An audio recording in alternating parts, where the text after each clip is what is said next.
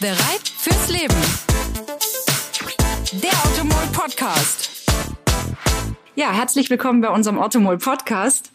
Ich bin Katrin und ich freue mich heute einen ganz besonderen Gast hier bei mir zu haben. Du bist Europameister, Weltmeister, Gesamtweltcupsieger und Olympiasieger. Herzlich willkommen bei mir, Max Hoff. Dankeschön, dass ich hier sein kann. Jawohl. Vielleicht Ich stellst du dich mich. mal kurz Genau. selber vor.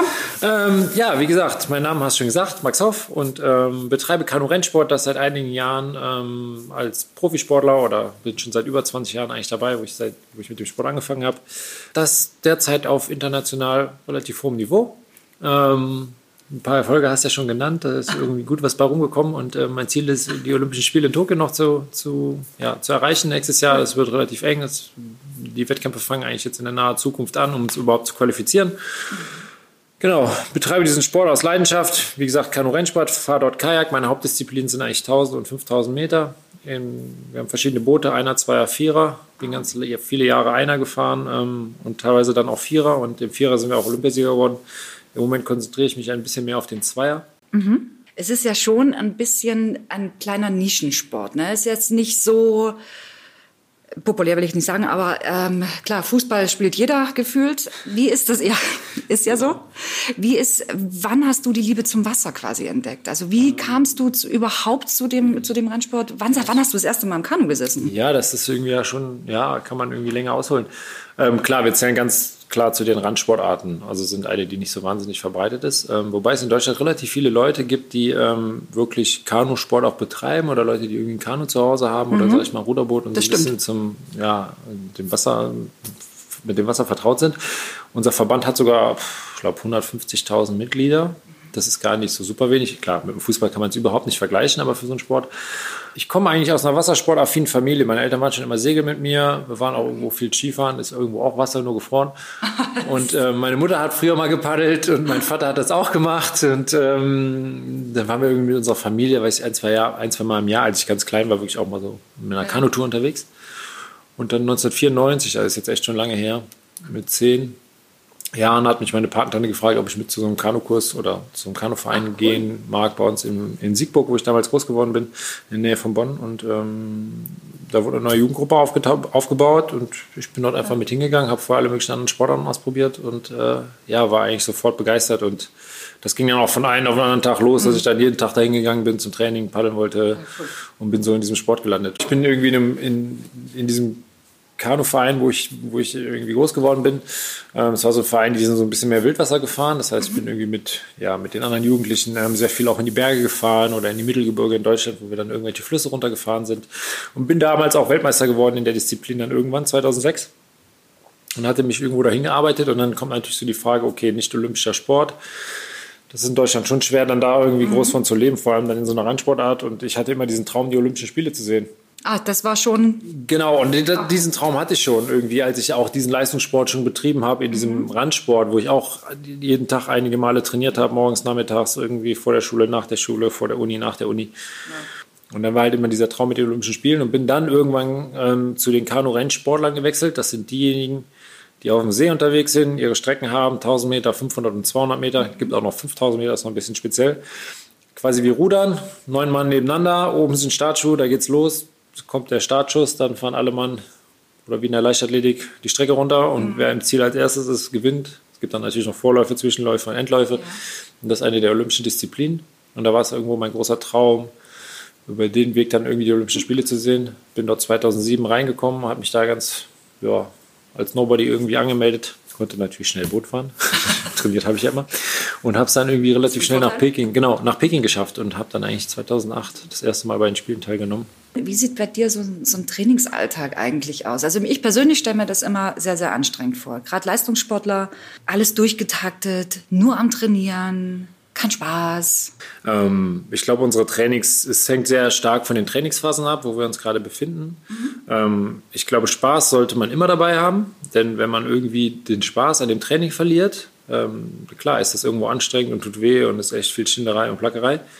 Aber Spaß muss im Vordergrund stehen, weil wenn du den nicht hast, dann wirst du nie irgendwie gut sein und du kannst nicht gut performen, wenn du keinen Spaß bei der Sache hast, grundlegend. Da ist klar viel Zeit dabei, wo du echt sagst, wo du das verfluchst und wo du echt keinen Bock mehr hast, da musst du dann durch und da gibt es aber sicherlich so ein paar Sachen, wie wir uns dann ganz gut motivieren können. Und wir haben ja auch irgendwie Ziele, worauf wir hinarbeiten. Ähm, aber so ein Trainingsalltag sieht im Prinzip so aus, dass wir eigentlich, wir sind halt in gewissen Trainingsgruppen organisiert, sind im, Jahr ungefähr sechs bis acht Monate auch mit der Nationalmannschaft unterwegs in Trainingslagern. Ähm, wir fangen jetzt nochmal morgens halb acht an, trainieren dann bis um ungefähr zwölf, halb eins, haben da meistens zwei Einheiten auf dem Wasser, die ungefähr immer anderthalb, ja, anderthalb bis zwei Stunden, je nach Saison irgendwie dauern. Haben dann irgendwie die ersten, ja, das bisschen Sport bis mittags weg. Also schon mal ein bisschen was, ein paar Kilometer auf dem Wasser geschrubbt. Ähm, genau, Mittagessen, Pause, Stunde, anderthalb, anderthalb Stunden, ein bisschen ausruhen. Ich meine, Manche gehen auch nochmal zur Uni, muss man dann zu Hause, individuell zu Hause, ist das dann schon mal so ein bisschen variabel oder weiß nicht, wenn der eine morgens früh eine Uni hat, dann hat er natürlich da irgendwie mal seinen ja. trainingsfreien Morgen oder Nachmittag. Ähm, und dann haben wir nachmittags meistens immer nochmal zwei Einheiten, sind dann nochmal anderthalb Stunden im Kraftraum oder gehen laufen und nochmal eine Stunde oder ja, eine Stunde bis anderthalb auf dem Wasser. Und dann ist irgendwann Abend. Und äh, dann schaut man halt so, was man sonst noch macht. Ähm, ist ein voller Tag ähm, durchstrukturiert. Ist eigentlich ein Fulltime-Job, mhm. sieben Tage die Woche, haben eigentlich alle zwei Wochen mal einen Tag frei.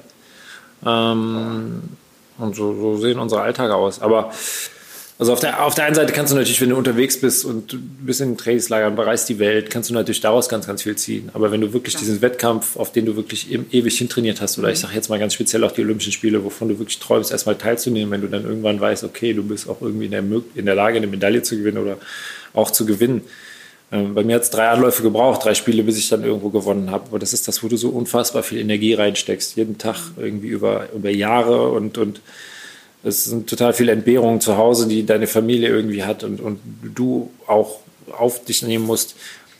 Und der Moment, wenn das dann wirklich klappt, das sind Emotionen, die dann hochkommen und Gefühle, die, die, die, die kann man eigentlich gar nicht beschreiben. Und das, das entlohnt dich so dermaßen für das, was du getrieben hast. Und, und auch was jetzt berufliche Zukunft anbetrifft, weil es ist eine Randsportart, wir haben da jetzt mit nicht ausgesorgt. Da verzichten wir jetzt halt auch auf viele Sachen ja. und leben aber jetzt das, was wir echt gerade wollen. Ich meine, man weiß nie, wie, wie lange wir leben oder was wir erreichen. Und viele Leute glaube ich, haben Träume und das ist auch wichtig, aber rennen auch immer ewig hinterher und sind eigentlich traurig, dass sie es nicht machen. Und irgendwo muss man auch anfangen, es umzusetzen, probieren, ob man es schafft. Man weiß es nie, ob es klappt. Und, und, und ja, lebt es dann einfach. Und ich würde es nie anders machen und bin da eigentlich auch total happy mit, mit dem, was ich tue und getrieben habe bis jetzt. Und wie geht denn dann, wie gehen denn, wie geht deine Familie damit um?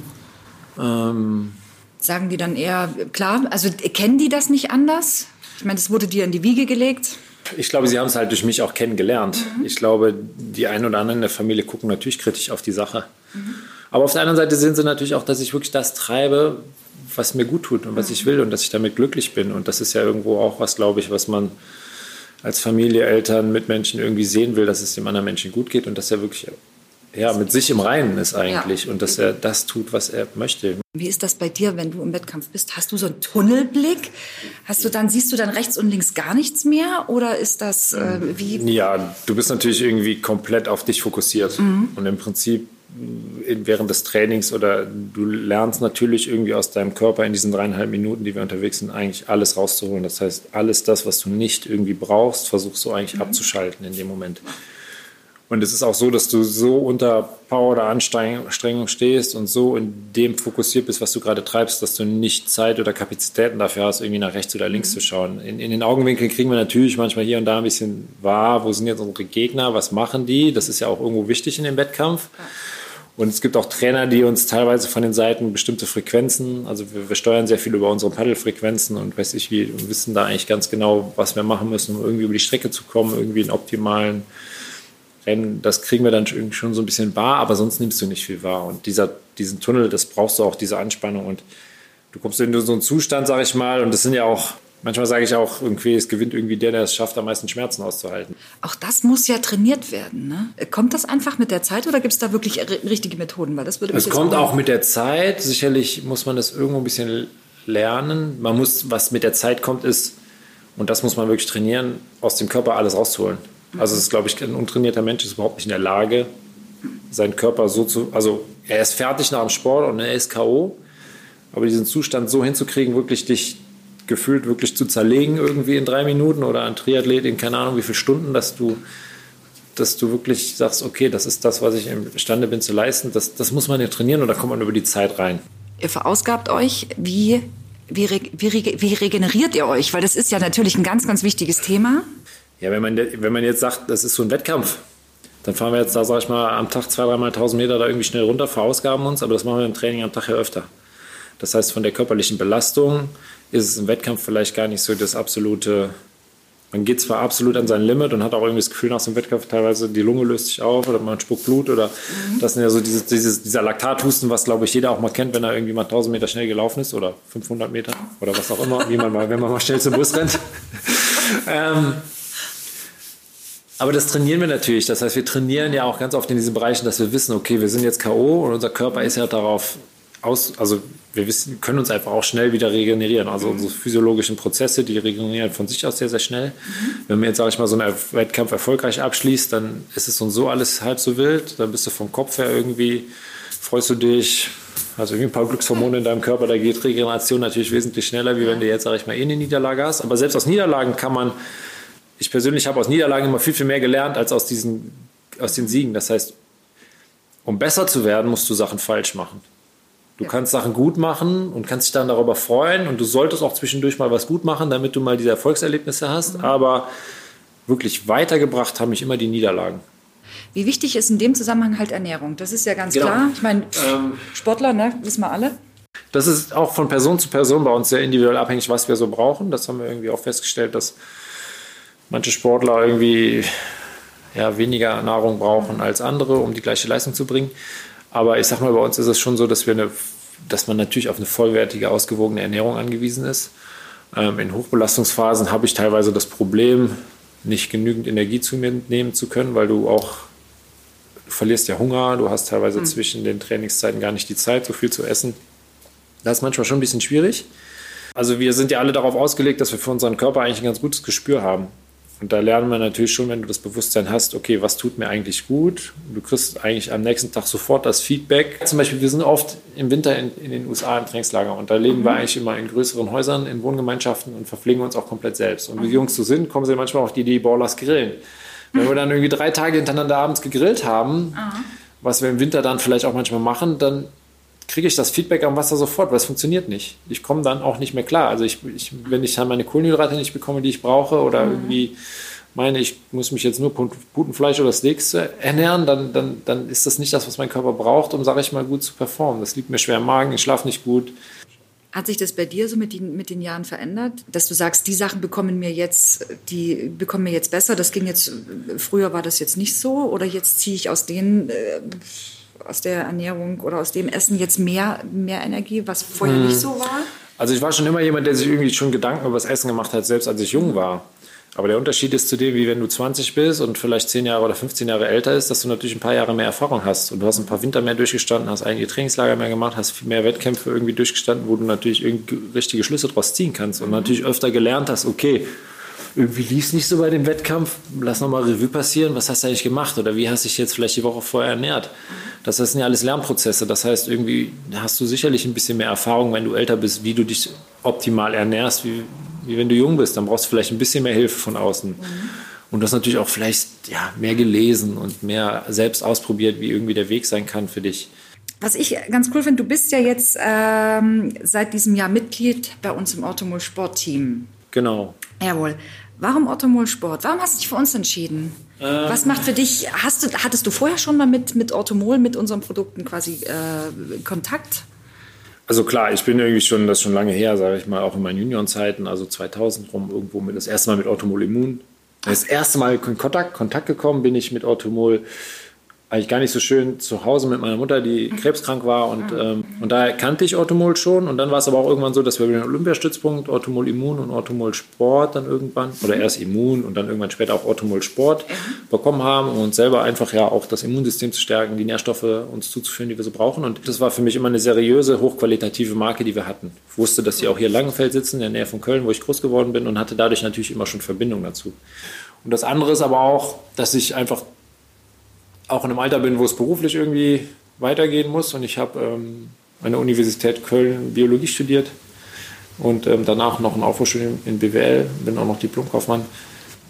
Ähm, und kannte das Unternehmen und wollte halt immer in dem Bereich eigentlich auch beruflich Fuß fassen. Aha. Und dadurch bin ich irgendwie, habe ich die Möglichkeit gekriegt, hier auch neben meinem Leistungssport, der natürlich unfassbar viel Zeit ähm, in Anspruch nimmt, auch in verschiedene Abteilungen und Bereiche einfach ähm, ja, reinzuschnuppern in eine Zeit, wo das irgendwie für mich machbar ist. Und ähm, genau, das hat mir Automol auch dazu noch ermöglicht. Deswegen bin ich so ein bisschen Automol Sportathlet, aber sicherlich auch hier im Unternehmen unterwegs, um ja einfach mich auch für nach meiner sportlichen Profikarriere aktiv und vernünftig aufzustellen. Aber mein Ziel ist natürlich, da irgendwie einen neuen Platz zu finden, dass ich dann auch für mich, sage ich mal, irgendwann auch mit gutem Gewissen sagen kann, okay, das war schön mit der sportlichen Karriere, der Sport ist jetzt für mich Freizeit und das ist jetzt wirklich mein Hobby. Und ich habe jetzt eine neue Aufgabe und sei es drum, ne? ich will ja vielleicht mal eine Familie gründen und all so Sachen, die jetzt bei mir auch noch hinten anstehen und noch nicht passiert sind, ja, Max, es ist schön, dich bei uns bei Automol an Bord zu haben. Vielen Dank nochmal für den kleinen Einblick in das Leben eines Hochleistungssportlers, der ja einfach auch trotz des Drucks und trotz der harten Anforderungen auch die Liebe und die Leidenschaft zum Sport halt nicht verloren hat. Es war sehr interessant zu erfahren, wie du dich motivierst, wie du dich vorbereitest auf Wettkämpfe, wie wichtig dafür natürlich auch eine gesunde Ernährung ist. Vielen Dank noch einmal. Und an euch gerichtet, wenn ihr Fragen habt, zum Beispiel zum Thema ähm, Trainingsmethoden oder Motivation oder generell optimale Ernährung oder auch Anregungen, schreibt uns einfach eine E-Mail an podcast.automol.de. Wir freuen uns drauf. Bis dann. Ciao.